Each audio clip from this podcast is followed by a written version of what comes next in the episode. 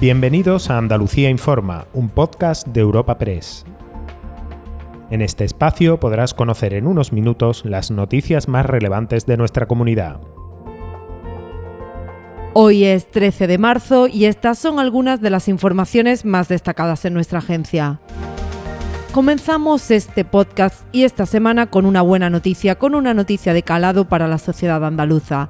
El presidente de la Junta, Juanma Moreno, ha firmado hoy con los sindicatos y con empresarios un pacto social y económico, el primero en esta legislatura de mayoría absoluta y que supone movilizar en total casi 9.000 millones de euros contempla un compromiso de garantizar 3.370 millones en el presupuesto solo para atención primaria.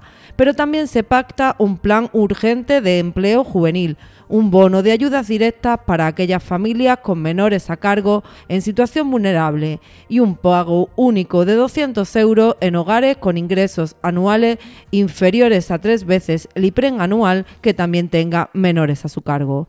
Además, incluye más de 500 millones para compensar a pymes por el aumento en gasto por la energía, además de bonificaciones para el transporte.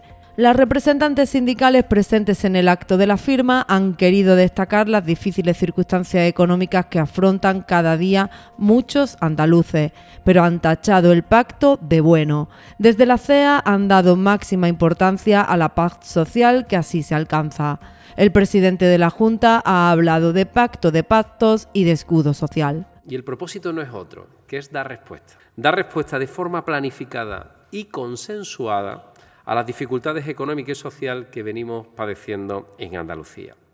Y además plantearlo desde las mejores bases para una recuperación que tiene que ser rápida. Necesitamos una recuperación rápida, pero también tiene que ser para todos, salvaguardando por encima de todo el tejido empresarial, el empleo, el progreso y el bienestar eh, social. Y afrontar desde ya eh, las emergencias sociales que, como todos sabemos, eh, son derivadas y motivadas de la durísima situación que eh, estamos viviendo a lo largo de los últimos años. Y por eso aquí también hay un amplio escudo social en beneficio de esas familias más vulnerables. Y continuamos con medidas, esta vez desde el Gobierno central y sobre infraestructuras. En enero de 2020 quedó suprimido el peaje de la autopista AP4, la que une Sevilla con Cádiz. La ministra de Transportes Raquel Sánchez ha defendido la decisión del Ejecutivo de Pedro Sánchez y ha cifrado en 90 millones el dinero que se han ahorrado los usuarios cada año pero también se ha referido al aumento de tráfico en esta vía, que incluye importantes atascos en determinados momentos.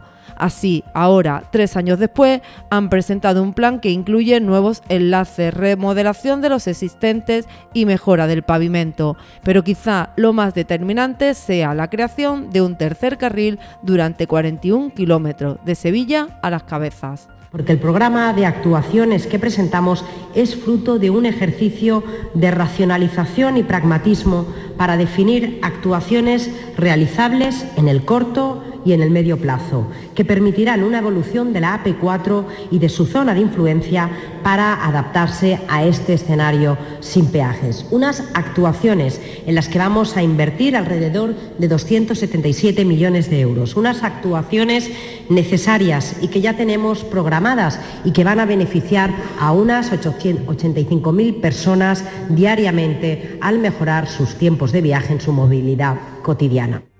Y cerramos con política también, pero vinculada con la gestión sanitaria. La oposición ha puesto el grito en el cielo y ha pedido explicaciones al gobierno de Moreno por el supuesto uso de un decreto vinculado exclusivamente a la época de urgencia por el COVID.